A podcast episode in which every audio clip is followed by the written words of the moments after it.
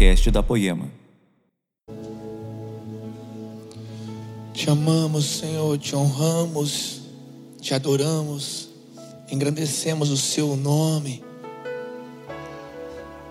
Santo, Santo, Santo, Santo, Santo, Santo, digno de honra, digno de glória, digno de amor, digno de obediência, digno de confiança, digno, digno de palavras, digno de mãos erguidas, dignos de joelhos dobrados, digno. Tu és digno, Senhor, tu és digno. Quando não queremos, tu és digno. Quando não gostamos, tu és digno. Quando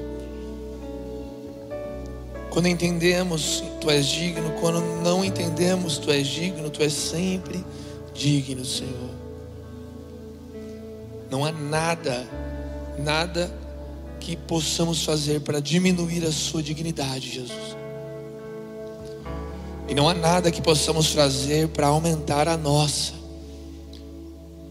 Pois nós não somos dignos, Senhor, nós somos pequenos homens, pequenas mulheres, prostrados, Deus, olhando para a tua mão, esperando a sua direção, olhando para os teus lábios, esperando as tuas palavras, olhando para os teus olhos e entendendo. Aonde estão os teus olhos, aonde?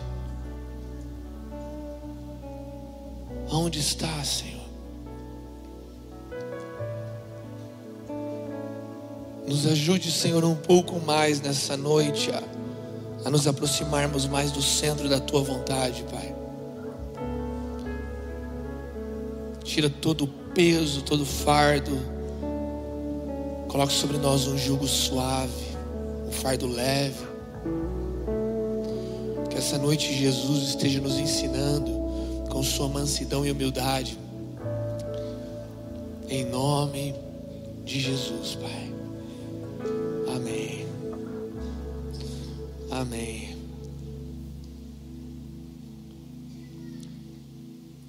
Boa noite, poema. Que legal estar aqui com vocês. Que especial, né? Taubaté.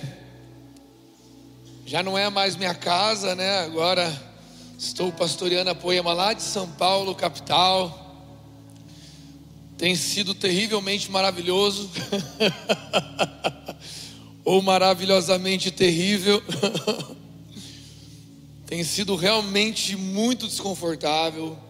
Mas Jesus tem se feito presente.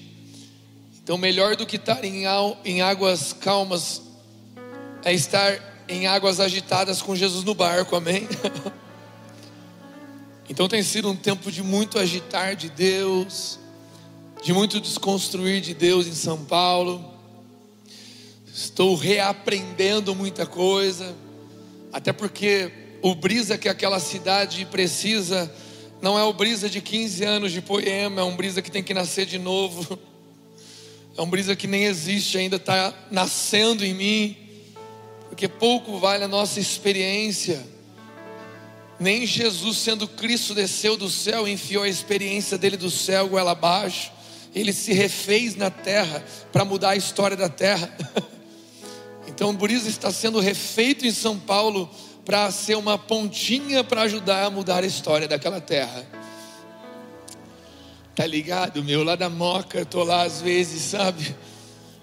Parceiro, pego minha rene, empresto a rene do lado e colo lá para jogar um beat.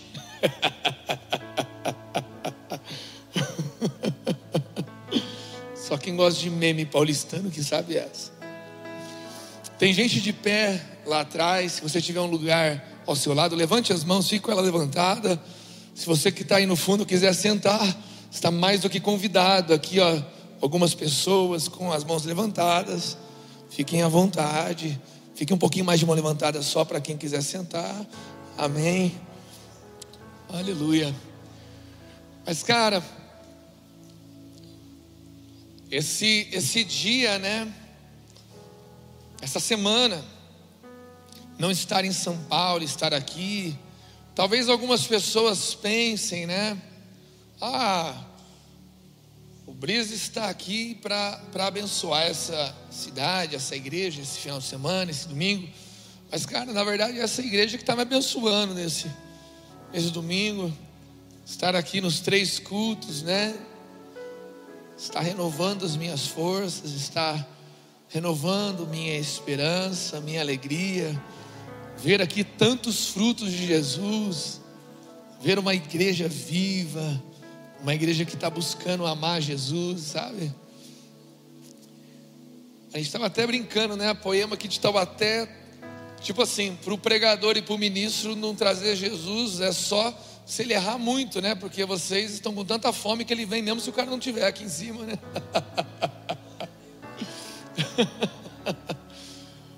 os cantores, os ministros da música, os pregadores só não podem atrapalhar, né? Só tem que chegar aqui e fazer o, o mínimo necessário e deixar o, o negócio rolar, porque tá, tá divertido essa igreja aqui, né? Já passei por momentos divertidos aqui, já passei por momentos maravilhosos, já passei por momentos difíceis e terríveis, aprendi, errei, mas como é bom estar aqui hoje, né? A sétima semana que nós estamos pastoreando São Paulo e essa é uma semana em que nós podemos ver lá os primeiros frutos desse tempo. Eu saí de lá domingo, na verdade, terça-feira, voltei para Taubaté. E eu olhando, falei, cara, eu consigo ver agora os primeiros frutos desse tempo em São Paulo. Depois de seis semanas para sete plantando, estamos vivendo os primeiros frutos. Quantos podem dar glória a Deus aí? Aleluia. Orem muito por nós, orem. Não está sendo fácil, mas Jesus está nos, nos renovando. Eu cheguei lá, cara, cheio de. Cheguei lá assim, falando, mano, eu nunca tinha sido enviado para outra cidade, né? Cheguei lá, como é que chega um cara que é enviado, né, numa cidade? Você fica meio pensativo, né? Como, que, como é que chega? Aí eu cheguei lá e falei, mano, eu sou enviado de Deus para esse lugar, cara, né? Tá? Sou enviado de Deus para essa cidade, sabe? O que eu tenho que fazer agora? 15 anos de poema, pastor, há alguns bons anos, parte do presbitério agora. O que eu tenho que fazer aqui, Jesus? Eu tô, tenho uma experiência poemeira, tenho uma experiência com Jesus.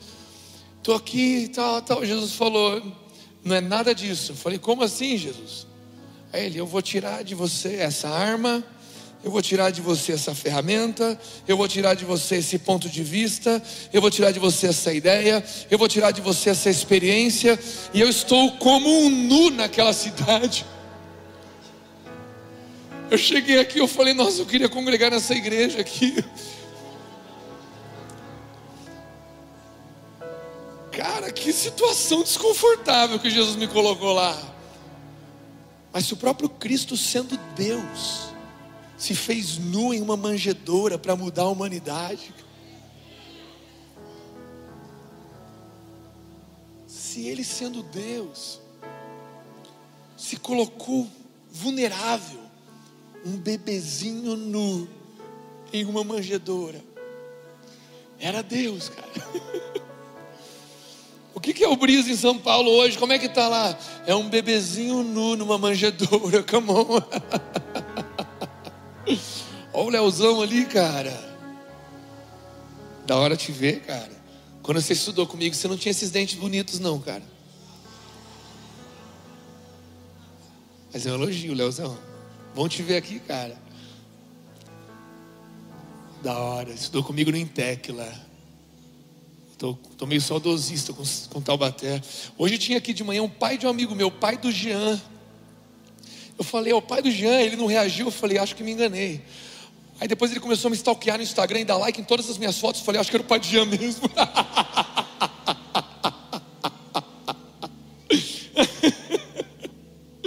Glória a Deus. Abra sua Bíblia em Salmo de número 84, versículo 1. Tem alguém feliz aqui? Amém? Salmo de número 84, versículo 1. fala assim: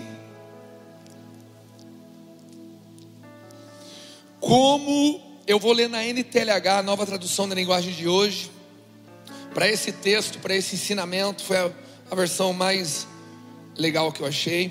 Então, NTLH, para você que está com a Bíblia digital, para você que está com ela em papel, aí acompanhe na sua versão mesmo. Salmo de número 84, versículo 1 em diante. Deixa esse salmo aberto durante todo o culto aí. E vamos juntos. Como eu amo o teu templo, ó Senhor Todo-Poderoso. Como eu gostaria de estar ali. Tenho saudades dos pátios do templo de Deus, o Senhor. Com todo o meu ser, canto com alegria ao Deus vivo. O salmista aqui deixa aberto aí que nós vamos caminhar mais ainda durante esse nosso período, nesse salmo. Aqui fala de um homem que ama o templo de Deus e que mais do que isso ele tem saudades. Sabe, esse templo de Deus, ele é um lugar de comunhão, é um lugar de encontro, um lugar onde Deus habita. E não necessariamente é nesse. Isso aqui é um templo feito por mãos humanas. Hum, vir aqui na, na poema todo domingo não é ir ao templo verdadeiro de Deus.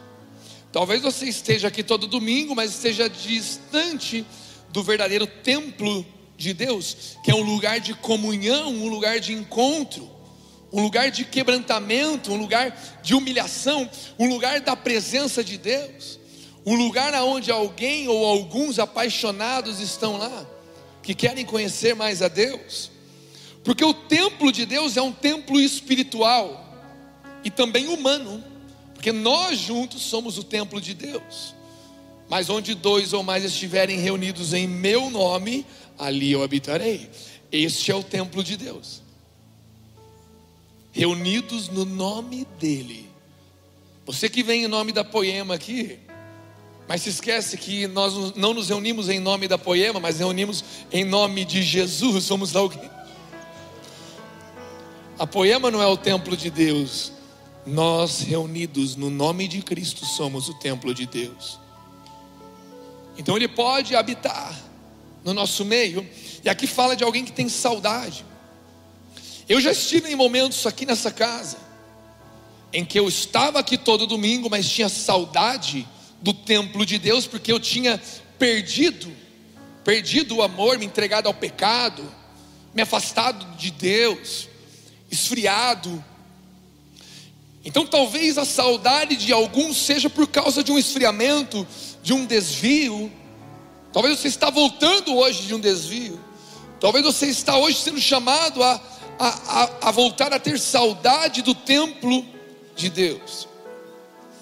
Talvez alguns nessa, nesse lugar estão amando Deus, estão desejando Deus, estão caminhando com Deus, mas eu me lembro que há uns anos atrás eu fazia uma oração a Deus. Deus, eu tenho saudade do que a gente nunca viveu. Aí o Neymar postou essa frase, acabou, não consegui mais orar isso. Mas era uma oração muito genuína, eu não consegui mais orar. Mas eu, eu ficava, saudade. Sabe, uma saudade de tipo, mano, eu sei que tem mais, eu tenho falta disso sem eu nunca ter tido aquilo. É louco, né? Eu nunca tive isso, mas tenho saudade disso. Eu sinto que fui feito para viver algo, Deus, com o Senhor, que eu ainda não conheço. Então eu tenho saudade, o nome disso é fome, é desejo, é fé, é esperança. O nome disso é perspectiva espiritual. O nome disso é um horizonte é uma referência espiritual. Jesus, eu não sei qual que é. Meus olhos não viram, meus ouvidos não viram, minha mente nem imagina. Mas eu estou com saudade. então talvez a saudade de alguns seja um simples amor ao Senhor. Um, um, uma fome verdadeira por querer viver mais com Ele. Eu não sei qual é o tipo de saudade que toma o seu coração, mas alguma saudade tem que tomar seu coração já agora, para que o Senhor fale com você nessa noite. algum tipo de saudade, um desejo, um desespero. Porque se alguém aqui veio esperando uma grande palavra, é uma palavra bem simples. Até porque o brisa que saiu daqui sete semanas atrás, o que volta aqui não está maior, está menor do que o que saiu daqui. O brisa que volta aqui volta mais quebrado, volta mais. Oh Jesus. O brisa que saiu daqui tem enfrentado outras dificuldades. E Jesus tem amassado. Então, se alguém depende aqui de uma grande pregação, de um grande roteiro, de um grande tema, de uma grande eloquência, cara, você vai se frustrar nesse culto. Mas se você conseguir se juntar em mim e ter saudade de algo a mais, juntos poderemos alcançar algo no Senhor nessa noite. Vamos lá, alguém. Que venha um batismo de saudade. Seja para você que precisa voltar a amar ao Senhor, seja para você que já o ama e, e Ele quer te dar mais. Seja batizado junto comigo nessa noite por uma santa saudade, aleluia. E no versículo 3, ele fala: Ó Senhor Todo-Poderoso, meu Rei e meu Deus, perto dos teus altares, repita, perto dos teus altares. Os pardais constroem o seu ninho e as andorinhas fazem a sua casa onde cuidam dos seus filhotes. Esse lugar no qual uma saudade, uma fome, um desejo, que Deus quer que nós tenhamos um amor a esse templo, a essa morada de Deus, a um lugar de encontro. Esse lugar é representado pelos altares, porque um altar nada mais é do que um lugar onde Deus é adorado. Antigamente os homens faziam literalmente, eles faziam um altar eles montavam um altar de pedra para adorar a Deus naquele lugar. Hoje em dia nós não fazemos mais isso. Mas eu me lembro de dias em que eu trabalhava na Food Company, em Caçapava, e eu estava lá tendo que bater meta e não conseguia. Eu estava injuriado, já nem sabia mais o que era amar a Deus. Eu ia lá para aquele banheiro sujo dos funcionários e eu me prostrava lá, me ajoelhava lá mesmo, falava: Jesus, me protege dos germes, mas eu preciso me ajoelhar aqui. E eu me ajoelhava lá e falava: Jesus, enche a minha vida, me dê paz. Eu não sei vender sapato, mas eu quero te amar e eu tenho que pagar a conta, Jesus. Me ajuda. E de repente, naquele lugar era erguido um altar ao Senhor, era erguido um lugar de adoração, de prostração, de rendição, de humilhação. E Jesus vinha com a sua paz sobre aquele lugar, porque Ele habita em meio aos altares, Ele habita em meio à adoração, em meio aos louvores. Vamos lá, alguém? E, e, e aqui fala que os pardais e as andorinhas constroem suas casas e seus ninhos perto dos altares de Deus, ou seja, os, as aves do céu as pequenas aves entenderam algo que nós precisamos entender. Construir uma vida ao redor de um estilo de vida de adoração. Construir uma vida ao redor de um estilo de vida de prostração, de humilhação, de entrega, de desejo. Nós temos que construir a nossa vida ao redor de um altar, dos altares de Deus. Nós temos que construir tudo: nossa carreira, nossa família, nossa casa, nossas finanças, nosso ministério, tudo, tudo, tudo, ao redor de um lugar de adoração, ao redor de um lugar de reconhecimento, reconhecendo que nós não sabemos nada sem Ele tem uma música que eu tenho ouvido que ela fala que quando nascemos somos frágeis, carentes, e quando vamos morrer já em alta idade, né? Somos vulneráveis. Cara, olha o, o tamanho da vulnerabilidade de um bebê e de um idoso bem fraquinho nos seus últimos dias de vida. Olha essa vulnerabilidade. E essa canção fala que entre o início e o fim do viver, nós só fugimos dessa condição, mas ainda é a nossa condição. Somos frágeis, carentes e vulneráveis, como um bebezinho ou como já um senhor uma senhora de muita idade, perto dessas últimas horas ou dias de vida. Nós queremos ser fortes, mas todos são fracos. Fingimos ser fortes, mas uma hora a máscara cai. Fingimos ser super-heróis, mas uma hora a fraqueza vem à tona. Fingimos saber de tudo até que Deus venha e quebre nossa sabedoria. Fingimos conhecer tudo até que Deus venha e prove que Ele que conhece tudo.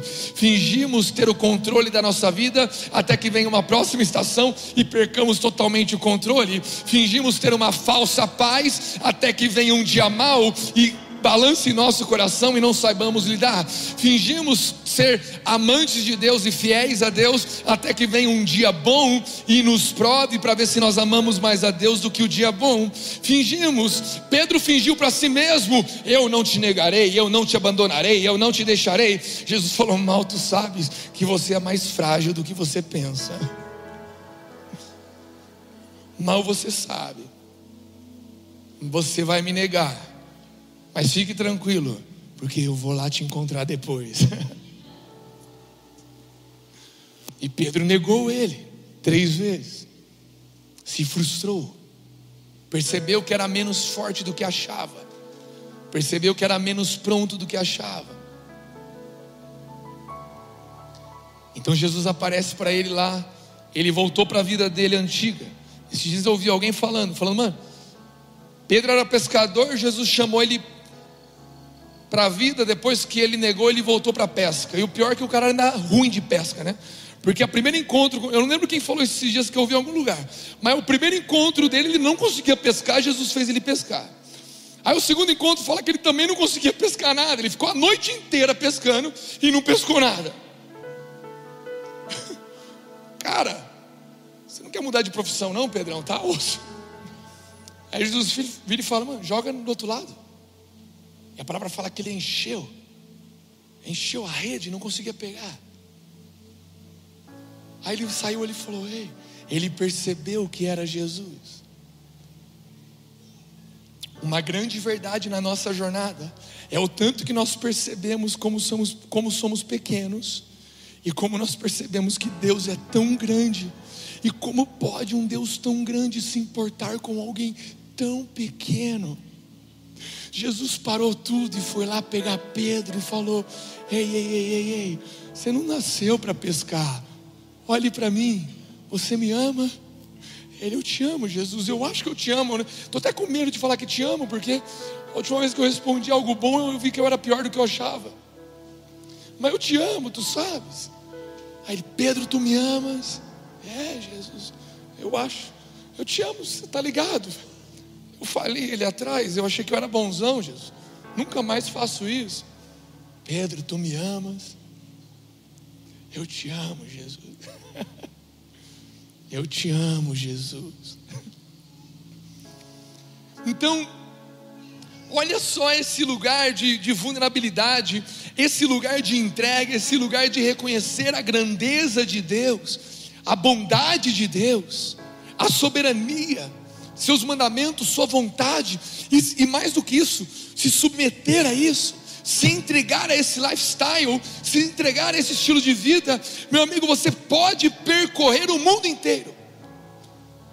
Você pode ir para onde você quiser.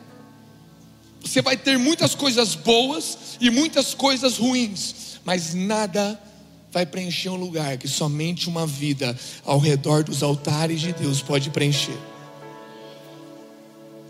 Porque com Deus a gente tem tristeza também, mas até a tristeza com Deus faz sentido. Não é doido isso? Com Deus até a tristeza faz sentido. Com Deus a alegria faz sentido. Com Deus o dia bom faz sentido e o dia mal também. Então vale a pena. Os, os passarinhos entenderam o poder de construir uma vida ao redor dos altares de Deus. E olha o que fala hein, no versículo 4, então, de Salmo 84. Felizes são os que moram na tua casa, sempre cantando louvores a ti. eu, eu não sei você, mas já teve dia na igreja ou em casa que eu estava meio mal, meio preocupado, ou meio injuriado, meio estressado, e meio, sei lá, frustrado. E eu não quis adorar, eu não quis. Ah, não, hoje não, hoje não. Cara, mas a minha vida só voltou para o lugar depois que eu parei. Falei, cara, eu vou adorar. Há uns dias atrás eu estava meio balançado com algumas circunstâncias. Aí estava lá em casa, sem vontade de adorar, sem vontade de orar. Estava ali relutando. E, e o engraçado é que o buraco só vai aumentando, né? Só vai aumentando o buraco. Aí de repente eu coloquei uma canção lá. Deus pode tudo. Deus pode tudo. Tudo que eu não posso fazer por mim mesmo. Sobre o vale eu posso passar. Deus pode tudo. Deus pode tudo. Tudo que eu não posso fazer por mim mesmo. Sobre o vale eu posso passar. Canção do nosso amigo Eliezer de Tarsis, né? Saudade daquele maluco lá. Cara, e de repente, meu espírito começou a ser tomado por algo que não tem a ver com a canção, mas tem a ver que alguém levantou um altar naquele lugar e fui eu mesmo. Eu, eu mesmo, Irene, ele estava ali sozinho. Eu falei, cara, se ninguém pode levantar um altar nesse lugar por mim, eu mesmo vou levantar. E eu levantei. E a hora que eu saí daquele lugar, na verdade, aquele altar me acompanhou. O incrível de você erguer um altar a Deus na sua vida, viver um estilo de vida de adoração, é que o eco daquela adoração ela vai te seguindo, como uma sombra do Altíssimo. Porque a casa dele é infinita. Ele falou: aí você entrou na minha casa. E a minha casa é em meio aos louvores do meu povo. Você entrou na minha casa. Só que a hora que você acha que você levanta e sai dali, a casa dele é gigantesca. A sombra das asas dele vão te protegendo e te guiando.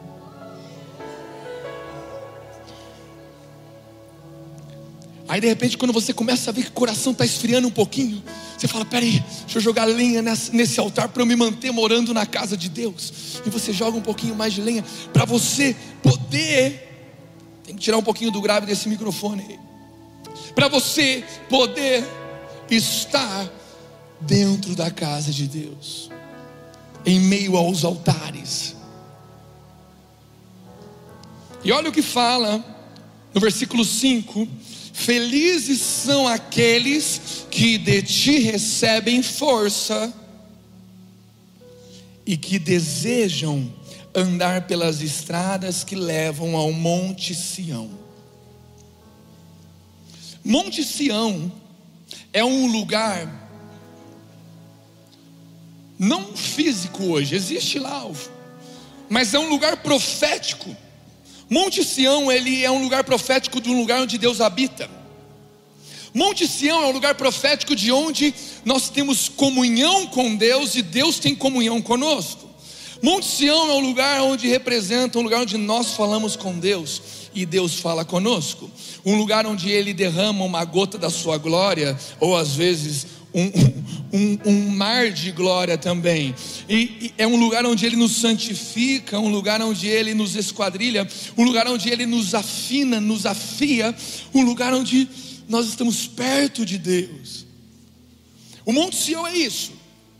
O Monte Sião é o lugar profético dos altares, é o lugar profético do, dos louvores a Deus, é a casa de Deus. Deus habita no Monte Sião, é um lugar de encontro. E aqui fala: felizes são aqueles que de ti recebem forças e que desejam andar pelas estradas que levam ao Monte Sião. Ou seja, ninguém aqui tem força suficiente em si para viver esse estilo de vida. Ninguém aqui tem capacidade própria. Você é altamente capaz de se preocupar, e eu também. Você é altamente capaz de se estressar, e eu também. Você é altamente capaz de se envaidecer, e eu também. Você é altamente capaz de invejar, e eu também. Você é altamente capaz de, de, de desistir, de pular fora. Talvez você disse para si mesmo: esse é o último culto que eu vou. Eu quero dizer para você: a força do Senhor vai tomar a sua vida e vai te levantar desse lugar, porque nunca foi sobre a sua força. Não é na nossa força que nós vivemos esse estilo de vida, é da força que vem dele. É impressionante, o Espírito Santo de Deus é quem nos convence de viver, e Ele que nos capacita. Nem o nosso início com Jesus teve a ver com a gente, nem o nosso final. A gente só tem que estar aqui, porque ali fala: felizes aqueles que recebem de ti forças e desejam andar pelos caminhos que levam a Sião. Aqui não fala que felizes são aqueles que sabem andar os caminhos que levam a Sião. Aqui não fala que felizes são aqueles que entendem como ir a Sião, aqueles que manjam, aqueles que dominam o assunto. Não, felizes são aqueles que desejam.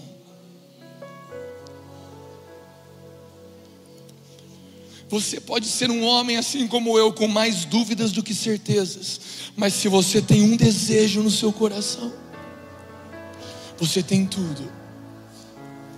Se você tem um desejo, se você olha para isso com a saudade que falamos agora há pouco, e com um desejo de chegar até Sião,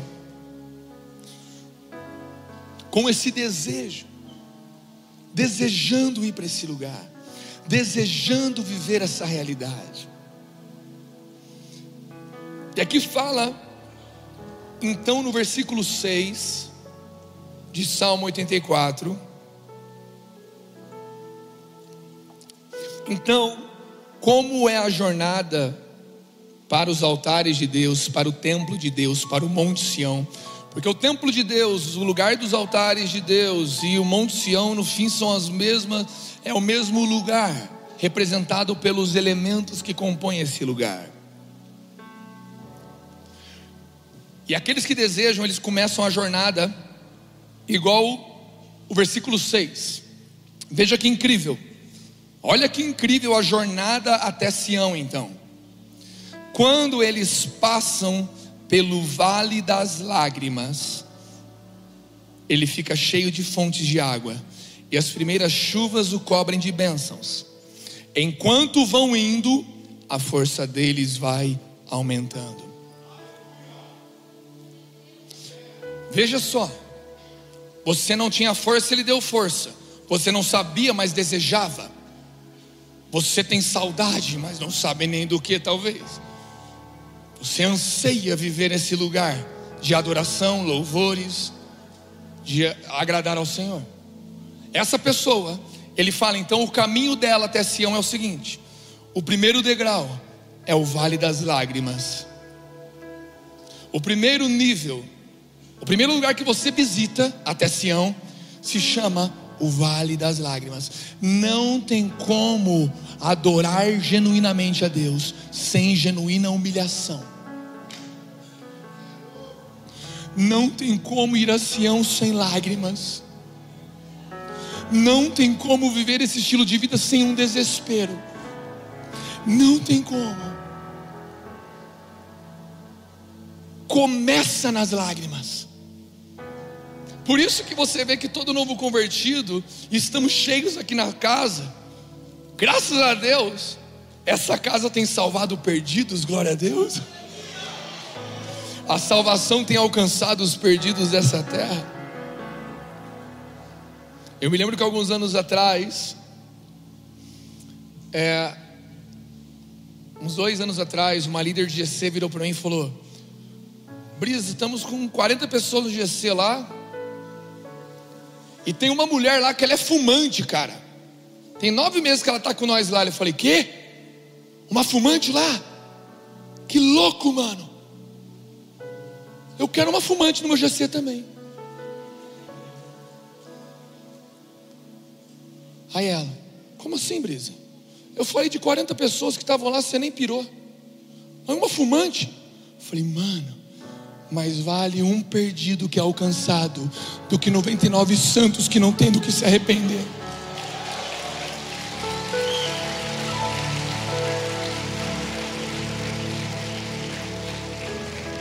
Meu Deus, cara. E eu lembro que nós vínhamos já de uns dois, três anos que só tinha crente velho na poema, ou de dentro ou de fora. E cara, eu estou tão feliz que cada dia que eu venho aqui, hoje me parou uma mulher ali do lado ali Falou, cara, eu me converti tem três meses, eu estou com meu caderninho aqui, Brisa. O que, que significa Sião mesmo que você falou? Você quer pregar para mim agora, por favor? Meu amigo, quem vai trazer avivamento através da poema, em Taubaté, no Vale do Paraíba e no Brasil, não são os poemeiros velhos, não, são os corações novos, aqueles que estão se convertendo ou aqueles que estão se renovando. Vamos lá, alguém, cara. Eu tenho olhado para a lágrima dos novos e tenho falado: Meu Deus, eu preciso chorar como esse cara. Esses dias fui com a Josi e com o Rafa lá para o São Paulo, um casal de novos convertidos aqui da Poema.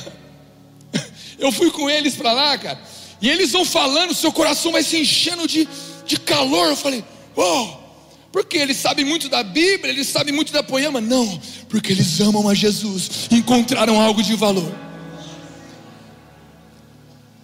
Cara, o vale das lágrimas é quando você se converte, ou quando você está se reconvertendo, ou uma estação que Deus está te ensinando algo.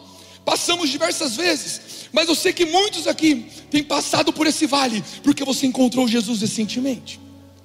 E muitos aqui estão passando porque estão reencontrando Jesus dentro da religiosidade. E muitos precisam passar porque estão longe do caminho que estão longe do caminho que levam ao Monte Sião e precisam voltar para esse lugar. Aonde brisa o Vale das Lágrimas. E às vezes parece que o Vale das Lágrimas é um downgrade, mas eu quero dizer para você, é um upgrade. Vamos lá, alguém. É um upgrade, cara. Um upgrade. Eu lembro que quando eu me converti a Deus, eu ia numa quadrangular lá em Parauapebas, no Pará. Salve Parauapebas. E eu ficava olhando o povo levantando as mãos. Eu estava louco para chorar e levantar a mão. Eu ficava lá. Tímido, né? Com medo. O que, que vão pensar de mim, né? Foi passando uns cultos assim. Aí, cara, depois que eu venci essa barreira Teve um. Lá tinha apelo todo culto. Eu aceitei Jesus umas 12 vezes. Todo apelo que tinha eu ia.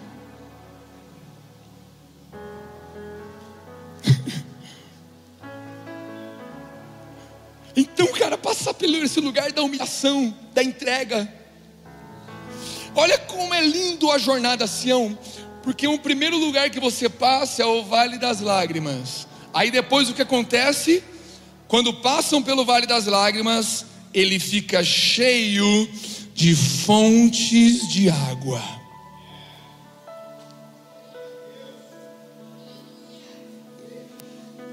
As pessoas não começam a ver um crente experiente, mas começam a ver vida. Não é o nosso tempo de crente que muda a vida das pessoas, é se carregamos vida ou não. E sabe quem carrega? Quem passa pelo vale das lágrimas carrega vida. Talvez você nem sabe direito a palavra, ainda está aprendendo, mas já tem vida em você. Vida. Deus começa a dar vida.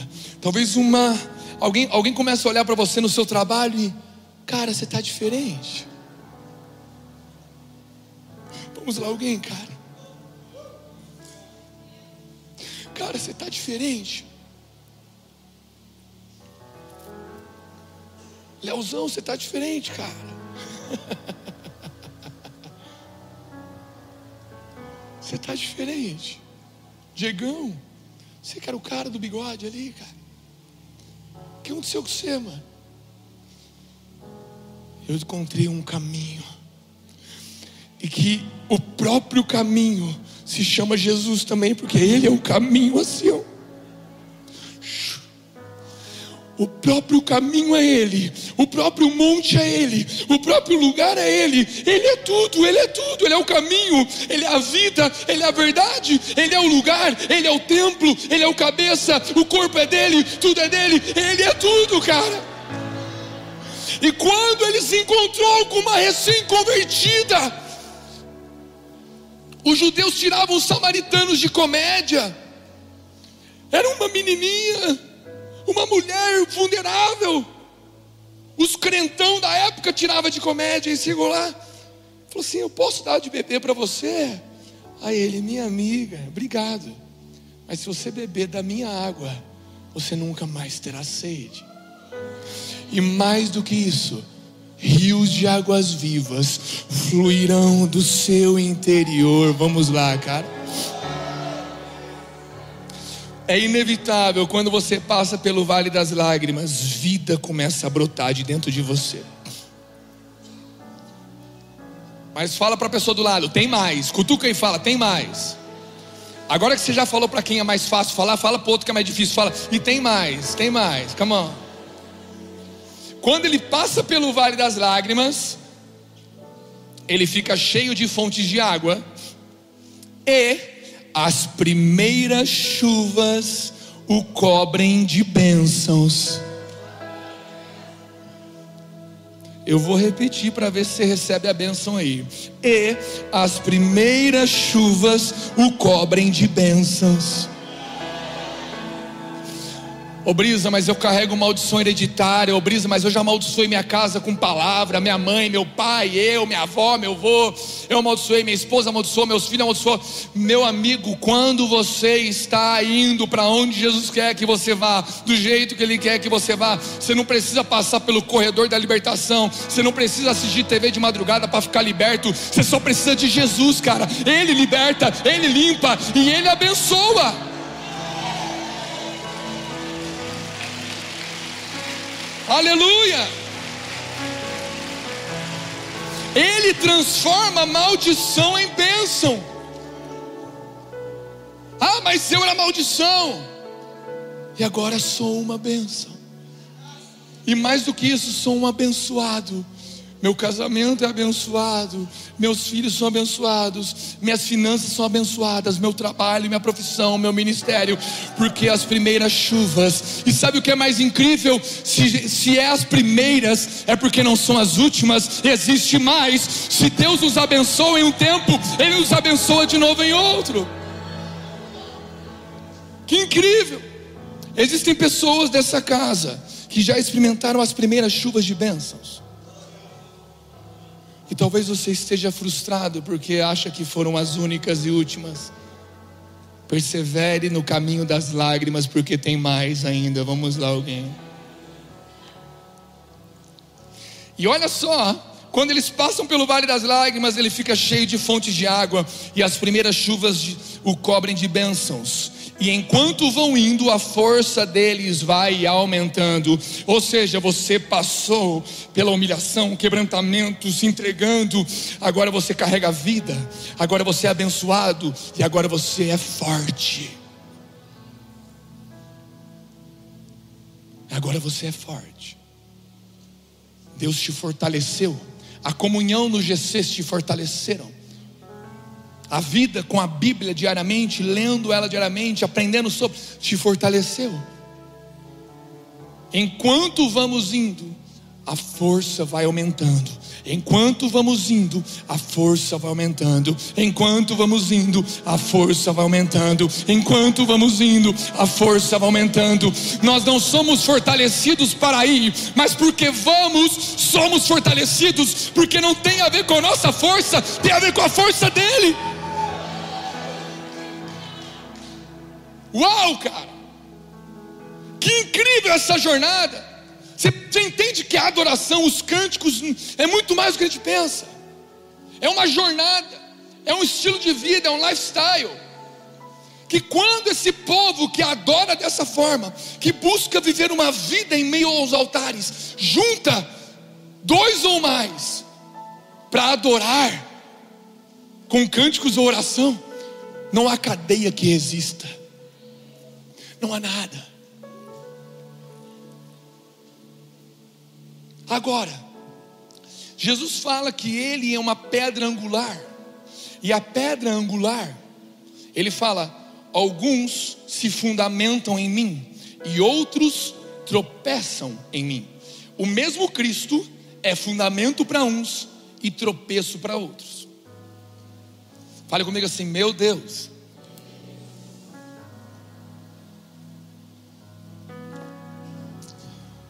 Que bom que seus corações estão queimando, porque é uma pregação muito simples mesmo. Mas veja o que acontece.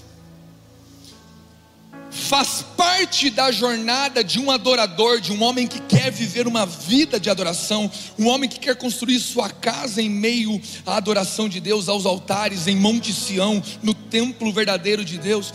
Faz parte receber é, essas ferramentas, esse equipar de Deus faz parte. Começa com lágrimas, depois ele te equipa com vida, com bênçãos e te equipa com força. Faz parte da jornada até Sião. Faz parte. Agora, a mesma coisa que sustenta uns para chegar até lá, tropeça outros. Como assim, Brisa? Todos começam querendo viver perto de Jesus. Todos começam querendo habitar perto dele. Uau, que lindo Jesus!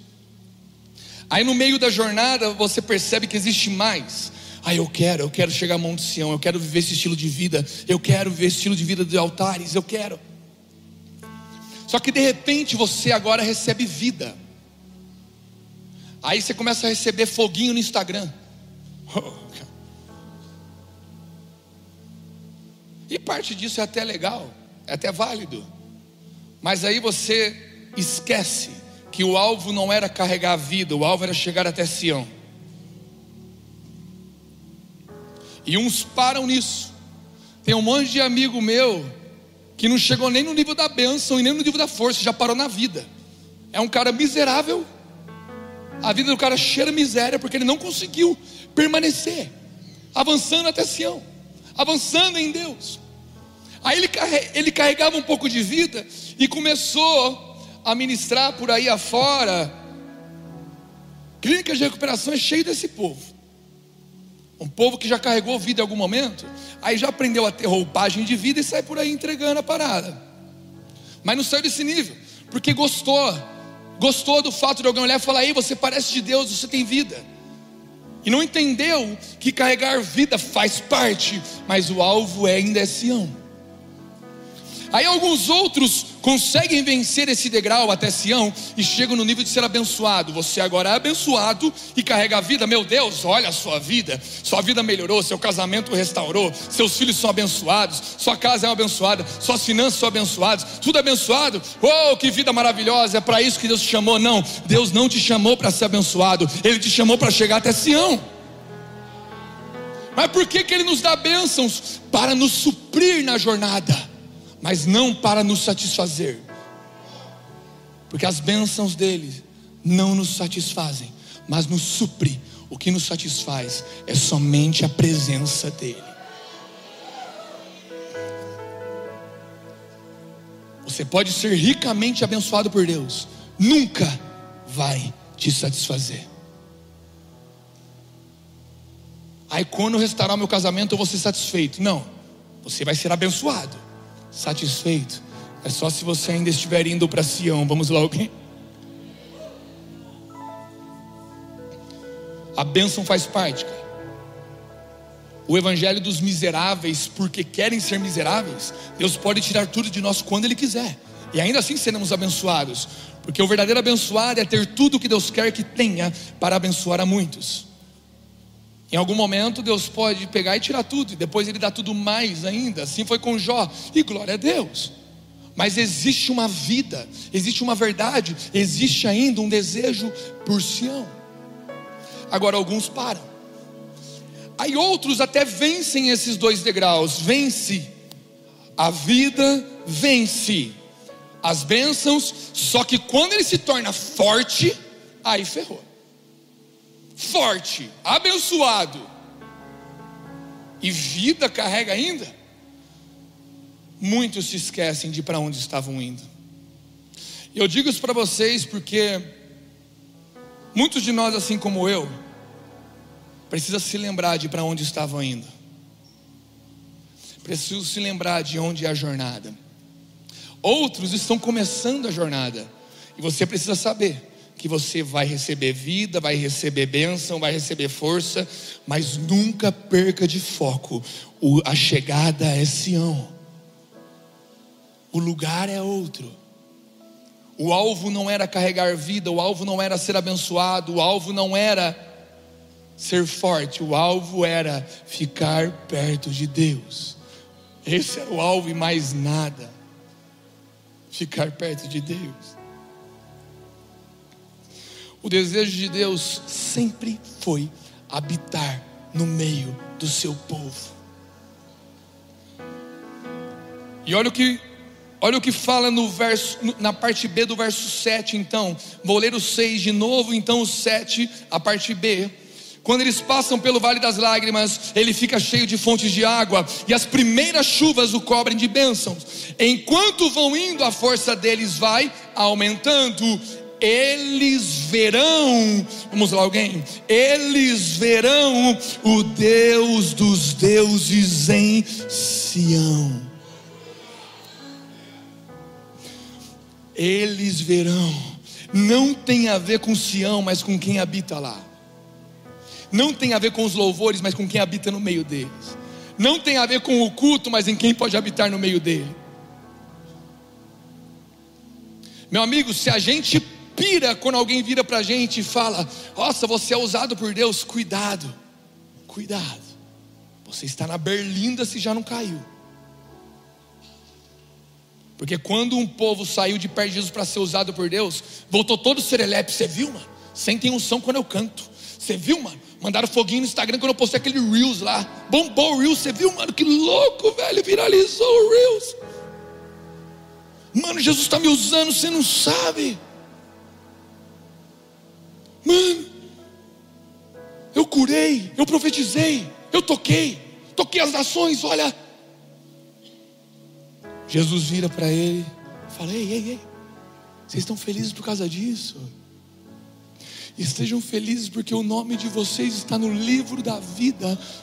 Ou seja, tem um lugar de encontro marcado com o Pai, tem um lugar de encontro, tem um fim, tem um fim na jornada, um encontro, uma habitação eterna com Deus, uma habitação eterna de Deus conosco, nosso com Deus, uma habitação. Não, não, não, não se contentem com as águas, não se contentem com as bênçãos, não se contentem com a força. Eu quero dar para vocês bênçãos sem medidas, eu quero dar para vocês força sem medida, eu quero dar para vocês vida, vida, vida para abençoar uma cidade, um estado, uma nação, nações. Mas não, não, não, não, não se alegrem com essas coisas. A jornada final é Sião, a jornada final é um lugar de encontro, é um lugar de habitação, um lugar de revelação.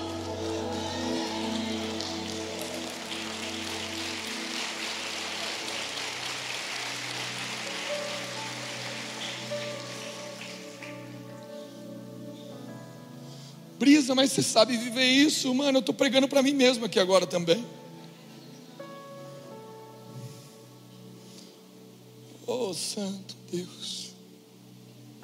E olha o que o salmista fala no final, no versículo 10. A tão famosa frase vem disso. Vamos alguém?